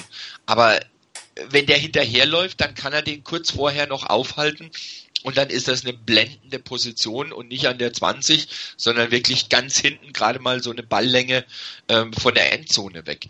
Ähm, ist nicht geschehen, das war schade. Dann gab es den, den Punt, der fast geblockt war, wo zumindest einer noch die Finger dran hatte. Ähm, ich weiß nicht, war das der mit dem, mit dem langen Return? Ich glaube nicht, oder? Ähm, ich weiß es nicht mehr. Auf jeden Fall dieser eine sehr lange Return von Tyler Lockett. Okay, Tyler Lockett ist einer der besseren Punt-Returner in der Liga, ganz sicher. Aber trotzdem, das hat halt gerade noch dazu gepasst. Also ich hatte da einen nicht überragenden Eindruck. Klar, ähm, das Field Goal von, von Phil Dawson, das vorbeigegangen ist, ähm, das kann passieren. Das ist einfach ein ganzes Stück über, war ein Stück über 50 Yards, glaube ich. Das ist jetzt etwas, das kann passieren. Es passte zum Spiel an der Stelle. Absolut. Aber das kann passieren. Da würde ich jetzt nicht unbedingt den ganz großen, ähm, ganz große, große Fass aufmachen deswegen. Ähm, was das eigene Return Game angeht, ähm, eventuell kann da ein Keyshawn Martin helfen. Vielleicht wurde er auch geholt, nicht nur als, als Wide Receiver dann in der Offense, sondern auch für die Kick-Return-Aufgaben. Ähm, muss man mal sehen, muss man abwarten. Vielleicht gibt das nochmal einen Schwung. Ähm, insgesamt die, die, ähm, die Special Teams beim Spiel gegen die Seahawks, ja, ich glaube, Martin, du hattest vorhin gesagt, von wegen eher unauffällig. Also, pff, ja, hm. viel mehr lässt sich fast nicht mehr dazu sagen. Hätte gerne besser sein können. Das stimmt. Ja, wir hatten gerade ähm, parallel da rein ich einen Artikel gelesen zum, zum Thema ähm, Read Options äh, und äh, Zone Read und Zone Read Option. Da hat äh, Chip Kelly die beiden Konzepte nochmal erklärt und auch äh, gesagt, dass nicht jeder Shotgun-Lauf ein oder Shotgun-Handoff ein, eine Read Option ist, Rainer. Vielleicht kannst du kurz mal den Ja, also also ohne auf die Details, das müsste ich mir jetzt nochmal genauer durchlesen, was er da geschrieben, was er da gesagt hat. Ähm, es gibt so einen Absatz, bei dem er sagt, von wegen, ähm, es gibt ein riesen Missverständnis oder, oder viele sehen das falsch, denn nicht jede Ballübergabe des Quarterbacks aus der Shotgun an den Running Back ist ein Zone Read, sondern wenn der, wenn ich es richtig jetzt gelesen habe, wenn der, wenn du ein Tight End auf dem Feld hast und der blockt den Defensive End, dann gibt's keinen Zone Read, sondern dann übergibt der Quarterback schlicht und ergreifend den Ball an den Running Back. Das ist ein ganz normaler Handoff, ähnlich wie wenn der Running, wenn der Quarterback an der Center steht, nur dass er halt nicht sich umdrehen muss und den Ball übergeben muss, sondern den mehr oder minder so auf die Seite rüberreicht. Das ist eigentlich alles erstmal. Nur ganz ehrlich, das meint der wirklich ernst? Es mag ja von der Terminologie her, von den Begriffen her, von der Erläuterung wirklich stimmen. Aber ganz ehrlich, ob ein Zone Read Run ist oder ob es ein normaler Handoff ist. Es ist vorhersehbar und im Endeffekt genau so, dass es nichts bringt auf Dauer. Und dann ist mir persönlich die Bezeichnung, wie er dieses, dieses nennt, wie der, wie, die Ball, wie der Ball übergeben wird, das ist mir komplett egal. Das geht mir sowas von weit hinten dran vorbei äh, an meinem verlängerten Rücken. Das interessiert mich nicht, wie er es nennt. Es funktioniert nicht. Und wenn es nicht funktioniert, muss ich was anderes machen. Etwas, was funktioniert. Wie immer das auch aussieht. Von mir aus, Chris hat es vorhin gesagt, mit, mit einem Counter zum Beispiel mal zu arbeiten. Ich meine, die Niners hätten gegen die Rams durchaus so das eine oder andere Mal so in die Richtung was gespielt. Aber du siehst davon nichts. Und wie gesagt, mir ist die Terminologie dann vollkommen egal, wenn der, wenn das Laufspiel nicht klappt. Und das ist so ein, ist so eine, so ein Interview, wo er das so erklärt hat, was Zone Read, was Read Option ist, was, äh, was ein normaler Handoff ist. Alles schön und gut. Wenn im Endeffekt das Ganze nicht funktioniert, ist mir die Terminologie völlig egal. Von mir aus kann er den ein, die eine Ballübergabe Hänsel und Gretel nennen und das nächste meinetwegen äh, Oktoberfest oder sonst was. Interessiert niemand. Es funktioniert nicht. Also muss er am ganzen Spielsystem, da muss er an der ganzen Geschichte was ändern. Die Terminologie, wen juckt's am Ende des Tages? Äh, Im Gegenteil, wenn, Das wenn, ist- wenn, wenn man tatsächlich an, an der Art des Titans erkennen kann, sofort, also wie der Titan Ja. steht und was er spielt, welches der beiden Konzepte kommt, Ja. ist ja noch viel schlimmer. Also wenn, wenn ich sage, Genau, wie der Titan das- blockt so, dann Genau. kann das gar kein Zone Read sein, sondern das ist Genau. ein normaler Handoff, der guckt ja gar nicht mehr auf den Quarterback. Genau. Genau. Das ist zum Beispiel etwas, das kommt eben noch erschwerend hinzu. Dass du im Prinzip, sobald du siehst, oh, der blockt, okay, was ist? Das ist kein Zone Read, der guckt gar nicht mehr drauf, der wird einfach der Ball übergeben, dann ist gut.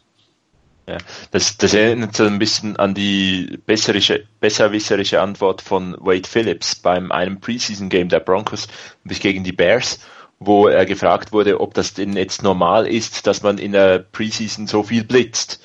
Und dann eigentlich Wade Phillips dem Journalisten dann zunächst mal versucht hat, oder eigentlich zu verstehen gegeben hat, also bevor er nicht wisse, was ein Blitz ist, ähm, müsse er eigentlich die Frage gar nicht stellen ähm, und sich nochmals mit den Basics äh, beschäftigen. Ähm, ja, scheißegal, wie, wie man das nennt. Ähm, Wenn es nicht funktioniert, dann, dann muss man was anderes machen. Und da sind wir wieder beim, beim Punkt Evolution und Innovation. Fehlanzeige.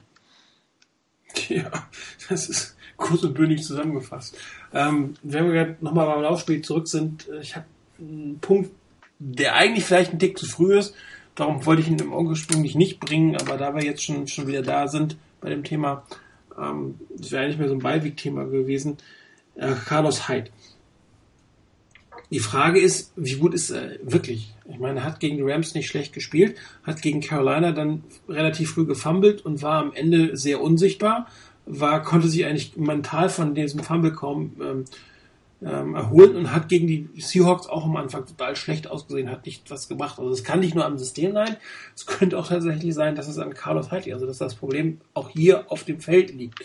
Das ist nach drei Spielen relativ früh, er war letzte Saison verletzt, ähm, teilweise, aber also noch überzeugt er mich nicht hundertprozentig, dass er tatsächlich der Featured Back nachher für die Verteidiger sein kann, weil dazu ähm, macht er auch mental zu viele Fehler. Also hat er oder scheint er mentale Probleme zu haben.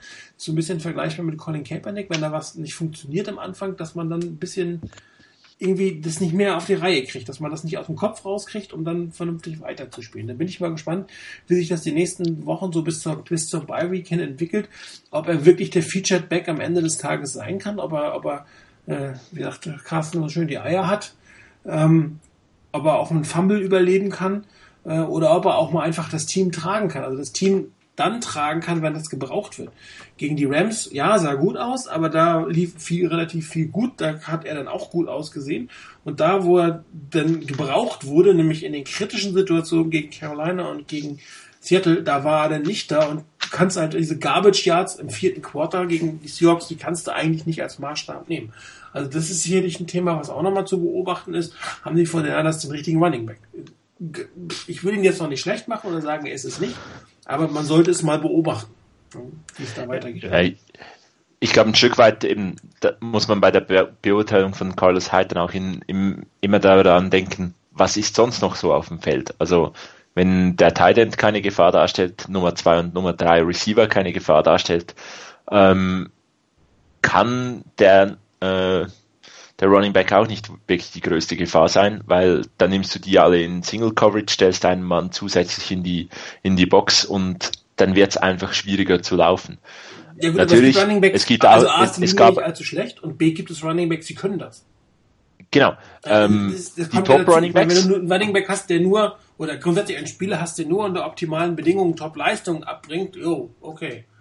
Nee, aber ich meine, äh, es ist natürlich noch ein, ein meilenweiter Unterschied zwischen äh, optimalem, optimaler Situation und was die 49ers als Skill-Player äh, im Moment aufs Feld schicken können. Klar, Frank Gore in äh, Zeiten, wo man Alex Smith als den größten Bust der Welt ähm, bezeichnen hat, konnte, ähm, da hat er auch in solchen Situationen viel mehr Yards produziert. Ähm, das ist äh, definitiv richtig, aber ähm, ich glaube, man muss das im, im Hinterkopf behalten, wenn man Carlos Hyde momentan ähm, beurteilt, dass halt das drumherum nicht stimmt. Ob das die einzige Erklärung ist oder ob es wirklich auch ähm, Problem ist, dass Carlos Hyde zusätzlich nicht, äh, nicht der Spieler ist, den man sich, den man auf der Position bräuchte.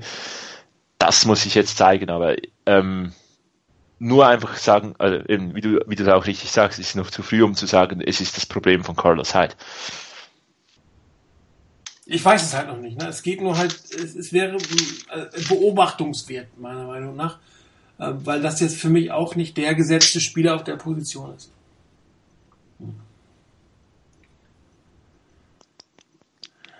Da, da will ich gar nicht groß was dazu, dazu, äh, dazu sagen noch, ähm, weil es bedingt sich vieles, vieles gegenseitig, das ist sicherlich richtig.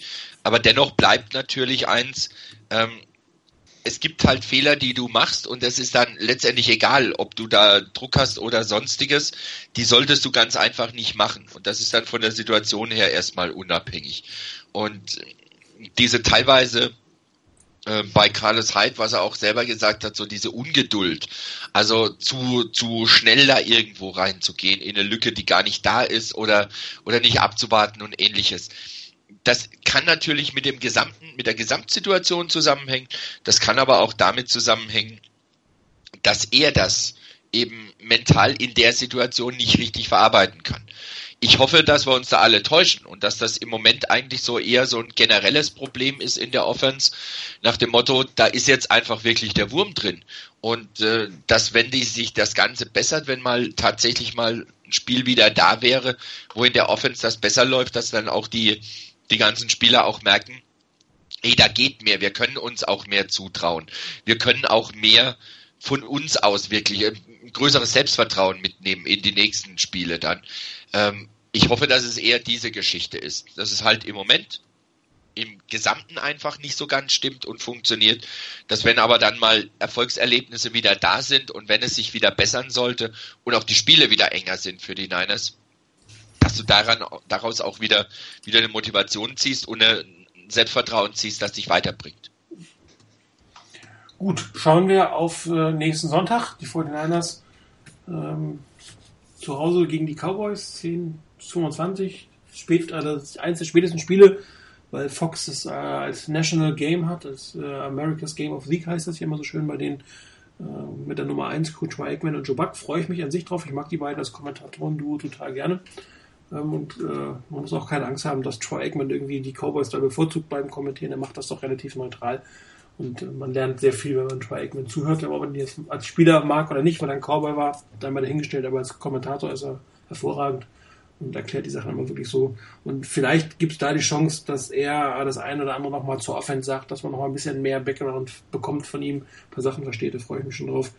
Kann man wieder groß was lernen. Die Vollenders selber sind, glaube ich, schon wieder Underdog. Zehn Punkte, wenn ich es irgendwo richtig gelesen habe. Zu Hause gegen die Cowboys, die mit einem zweiten Quarterback und ohne ihren Top Right Wide Receiver antreten werden.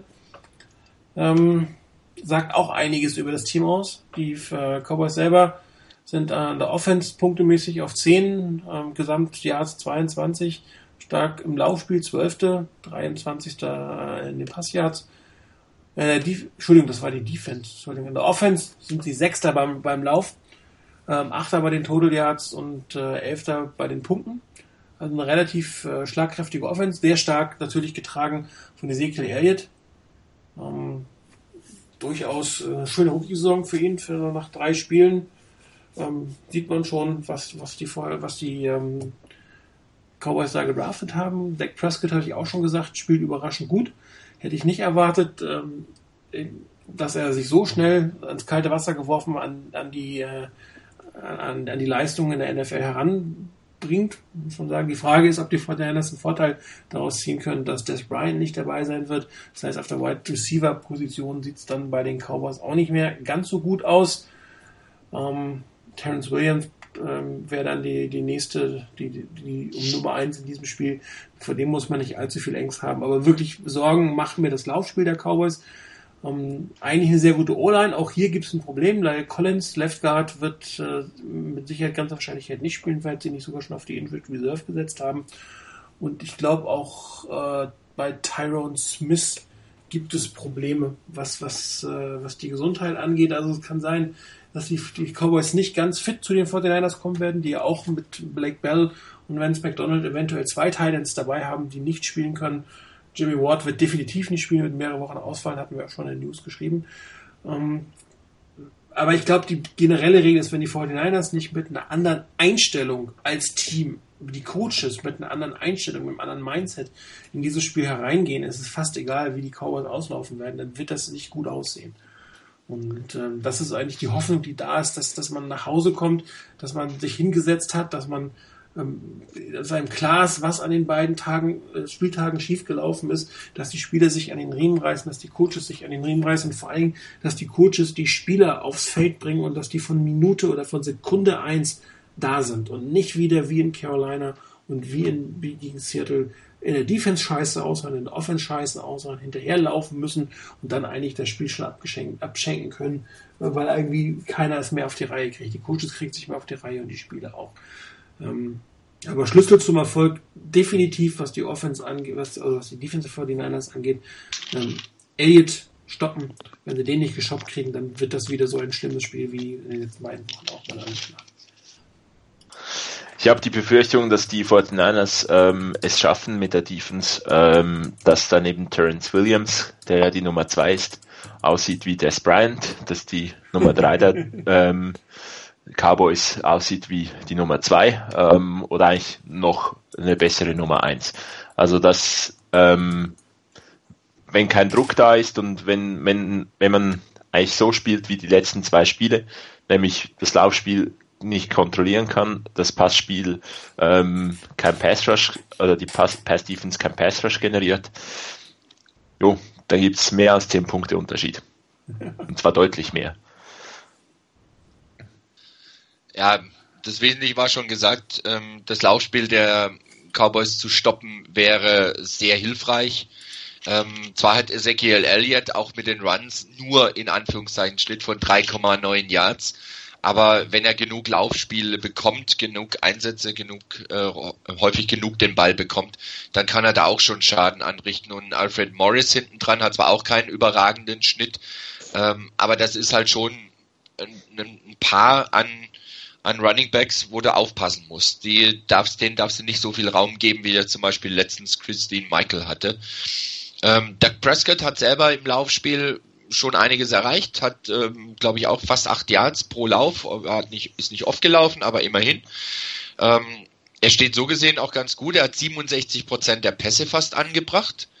Ähm, das ist auch nicht verkehrt und hat, glaube ich, bis jetzt auch noch keine Interception geworfen, wenn ich das richtig sehe. Ähm, was das Receiving angeht, äh, ihr habt jetzt die ganze Zeit davon gesprochen, von wegen, dass Brian ist nicht dabei und, dabei und Terence Williams wäre jetzt so interessant.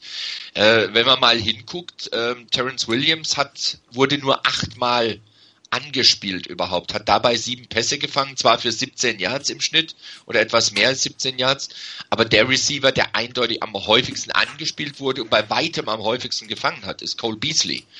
Der hat schon 25 Mal Pässe in seine Richtung bekommen und hat dabei 20 Receptions gemacht. Zwar nur mit nicht ganz 11 Yards im Schnitt, aber ich glaube, das ist derjenige, den du auf jeden Fall auch rausnehmen musst, der dann einiges an Bällen bekommt. Jason Witten ist vielleicht nicht mehr ganz auf dem Niveau, auf dem er vor ein paar Jahren war, aber ist immer noch ein Tight End, den du ernst nehmen musst, äh, der auch bei den Niners, glaube ich, äh, völlig problemlos und ohne jeden Zweifel die Nummer eins auf Tight wäre. Also den musst du auch noch ernst nehmen. Von daher, es ist nicht nur damit getan, das Laufspiel zu stoppen, das muss sicherlich im Zentrum sein. Ähm, aber wie bei vielem anderen, wenn die Niners es nicht schaffen, oder wenn es anders gesagt, wenn die Niners es schaffen, das Laufspiel zwar einigermaßen einzudämmen, aber beim Passspiel keinen Druck auf Doug Prescott ausüben können, dann ist noch lange nichts gewonnen dabei für die Niners. Also das wird ein schwieriger Spagat. Ich hoffe, dass das System der Niners besser passt. Vielleicht schafft man es auch, Doug Prescott, obwohl der wirklich ganz gut aussah, bisher, vielleicht schafft man es doch, ihn ein bisschen durcheinander zu bringen. Ähm, Wenn es da gelingen würde, da vielleicht relativ früh eine Interception hinzukriegen oder ihn zu sacken oder vielleicht mit dem Sack und Fumble irgendwas hinzukriegen. Vielleicht fängt er dann doch eben an zu überlegen und kommt nicht so auf Touren. Das ist so die Hoffnung, die ich habe, dass die Niners, dass die Niners da was in der Richtung gelingen könnte. Ähm, mit dem Tippen tue ich mir extrem schwer. Ich glaube, ich habe in der im, im Pick'em einen Punkt auf die Niners gesetzt. Ich glaube, ich habe auch beim Niners Forecast irgendwann mal drei die Niners mit drei Punkten vorne gesehen. Aber bei den Niner Nuggets habe ich, glaube ich, auf Niners Niederlage gesetzt. Ähm, ich bin noch extrem unentschlossen, was ich letztendlich lassen soll. Ich gehe im Moment eher davon aus, dass das nicht reichen wird für die Niners. Wenn sie nicht einen deutlichen Schritt nach vorne machen gegenüber den letzten beiden Spielen und den sehe ich im Moment noch nicht kommen. Leider. Also, also ich habe auch komplett auf Niederlage getippt. Die letzten beiden Wochen waren einfach zu schlecht, als dass man da guten Gewissens auf, auf den Sieg tippen könnte. Und ähm, wir als Fans denken immer, oh, das sind die Cowboys und äh, große Rivalität und das muss man ja. Das, ich glaube, die NFL, also die Spieler selber sehen das gar nicht so. Ich meine, die Cowboys, die sieht man irgendwie alle drei Jahre mal äh, die großen äh, Rivalry Games äh, sind irgendwie 30 Jahre her oder 25 Jahre her. Äh, die Cowboys selber sind jetzt auch nicht das Top-Team der letzten Jahre gewesen und ich glaube, da, da interpretieren die Fans eher mehr rein, äh, den Hass, sag ich mal, auf die Cowboys. Ich glaube, wenn es überhaupt für die Spieler so Rivalitäten gibt, dann sind die eher in einer eigenen Konferenz. Aber also für, die, für die jungen Spieler jetzt mit den Cowboys, das ist jetzt keine große Besonderheit im Endeffekt. Ist ja auch nicht so, dass das, das wirklich ein Top-Team ist im klassischen Sinne, was man jetzt unbedingt schlagen muss, dass irgendwie der FC Bayern das, das American Football kommt oder so. Ähm, und ähm, und so fühlen sie sich aber. Bitte? So fühlen die sich aber immer ja, noch. aber auch die sind, ich finde, die sind auch schon ein bisschen ruhiger geworden, ehrlich gesagt. Ja. Mag Also, sein. Ja. Dieses Team of America oder America's Team, so oft hört man diesen Spruch eigentlich gar nicht mehr. Dazu haben sie tatsächlich zu wenig Erfolg in letzter Zeit gehabt. Natürlich ist, sie sind aus Texas, sie werden sich immer als was Besonderes sehen, doch im Dach, damit Gott zugucken kann und, und, und. Aber äh, im Endeffekt, ähm, also so, so wirklich das Top-Team sind sie nicht, sind das reichste Team, sind das wertvollste Team, aber sie sind sicherlich nicht das beste Team. Und ich glaube auch daher nicht, dass, dass das jetzt für die, für, die, für die Spieler auf dem Feld das Besonderes ist, dass das die Cowboys sind. Das ist ein Gegner wie jeder andere Gegner auch, der geschlagen werden muss. Ja, auch wenn sie vielleicht nicht mehr so laut sind, ätzend sind sie trotzdem. Bitte? Auch wenn, auch wenn sie nicht mehr so laut sind mit äh, Americas Team, ätzend sind sie trotzdem. Sie, Ja. bin ich. Also es gibt andere Teams, die ich auch nicht mag. Also bei Cowboys, ja, gut.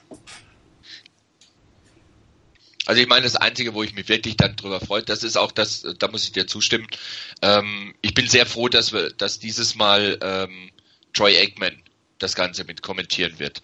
Ähm, er war zwar irgendwie ätzend und es war immer klasse, wenn es hieß Down goes Aikman. Ähm, hat mich immer sehr gefreut, wenn es das damals gab. Ähm, aber ganz ehrlich, als Kommentator finde ich den wirklich sehr, sehr, sehr gut. Da ist er, da steckt er ganz, ganz viele andere locker in die Tasche, in die Tasche. Und er ist auch mir persönlich noch nie aufgefallen, dass er jetzt extrem parteiisch pro Cowboys wäre, sondern er bemüht sich da wirklich um, um, soweit es geht, um Objektivität. Und ich finde da auch ihn sehr gut und sehr präzise in seinen Analysen. Von daher ist das sicherlich ein positives Element. Ob es ausreicht, dass man am Schluss nach dem Spiel sagt, ja, war in Ordnung, das wage ich im Moment noch zu bezweifeln, aber ähm, es ist zumindest ja nichts, was das Spiel noch schlimmer machen würde. Also wie gesagt, man kann unglaublich viel von ihm lernen. Er analysiert sehr, sehr viel, geht sehr viel auf, auf Spielzüge ein, ähm, erzählt auch, was er so im Training mit den, mit den Coaches besprochen hat. Also wer, wer was vom Football, zum Football lernen will, der muss sich Troy Aikman anhören, das ist wirklich gut. Okay, dann ähm, sind wir ja schon mehr oder weniger durch. Wir haben alle, glaube ich, auf Niederlage getippt. Ähm, Rainer, was passiert sonst noch in der NFC West? Ähm, Die Seahawks dürfen nach New York und zwar zu den Jets. Ähm, wenn ähm, Ryan Sixpatrick äh, wieder so ein Sixpack wirft wie letzte Woche, gibt's keine Chance für die Jets zu Hause. Ähm, vielleicht erholt er sich, ähm, aber die, die Seahawks sahen mir jetzt gegen die Niners so aus, als wenn sie so langsam in die Richtung sich bewegen, wo sie eigentlich auch hinwollen, wo sie von den, von den Fähigkeiten her auch hingehören. Ähm, ob Russell Wilson mit seinem Knöchel wirklich gut zurande kommt oder ob da irgendwas schlimmer geworden ist, weiß man noch nicht so richtig. Ich sehe allerdings die Seahawks absolut nicht chancenlos bei den Jets, die doch eher ja, seltsam gewirkt haben. Ich habe das Spiel der Jets jetzt nicht gesehen, dass sie verloren haben, aber ähm, das wirkte auf mich nicht wirklich so ermunternd. Von daher gehe ich davon aus, dass die Seahawks einen Sieg draufpacken werden. Äh, die Cardinals dürfen schon wieder zu Hause spielen. Die spielen gegen die Rams. Ähm, also von daher sind wir dann durch die NFC West auch gleich durch. Ich habe auf die Cardinals gesetzt. Ähm, trotz der Niederlage in Buffalo, die war schlimm. Das Spiel habe ich mir teilweise noch während des Live lief angeguckt, teilweise dann auch mal in einem Condensed-Format. Ich habe es noch nicht ganz geschafft, das zu gucken. Ähm, das sah übel aus. Aber ich kann mir nicht vorstellen, dass die Cardinals zweimal hintereinander so übel spielen und auch wenn die Rams gegen die Buccaneers doch sehr ordentlich sich geschlagen haben, sehe ich das noch nicht. Also ich denke, es wird kein Blowout, aber ich gehe davon aus, dass die Cardinals die Rams in die Schranken weisen werden. Tabellenführer NSC West immerhin die äh, Cardinals. Ja, das sagt aktuell auch was aus. Ja. Gut, Chris, was gucken wir uns denn so an, wenn wir nicht die 49ers gucken? Ganz, also, ganz, ganz. Spiel. Ganz viel Football. Nämlich es gibt ein frühes Spiel und noch früher Spiel, denn man kann beginnen mit der Indianapolis Jacksonville aus London, sozusagen in, in den USA zum Frühstück, bei uns ähm, im frühen Nachmittag um äh, 15.30 Uhr oder 15.50 Uhr, 15.30 Uhr ist es. Ähm, dann werde ich mir, würde ich mir wahrscheinlich Oakland Baltimore anschauen. Es kann durchaus unterhaltsam werden von den Offenses her. Ähm, dann natürlich 49ers Dallas, das ist eigentlich Pflichtprogramm. Ähm, und wer am Montag nicht arbeiten muss, kann sich dann das Sunday Night Game anschauen, was wieder mal meiner Meinung nach gut gewählt ist. Ähm, Kansas City Pittsburgh ist wahrscheinlich eines der interessanteren Spiele an diesem Spieltag. Bei ja, Weeks gibt sein, ob die äh, Ratings wieder runtergehen. Die, die ähm, NFL hat ja durchaus Probleme mit den Ratings gerade. Am Montag kann man jetzt nicht ganz äh, vergleichen. Da war das Duell Clinton gegen Trump. Da haben doch dann die meisten Amerikaner tatsächlich sich für Politik und nicht für Football interessiert, außer in New Orleans.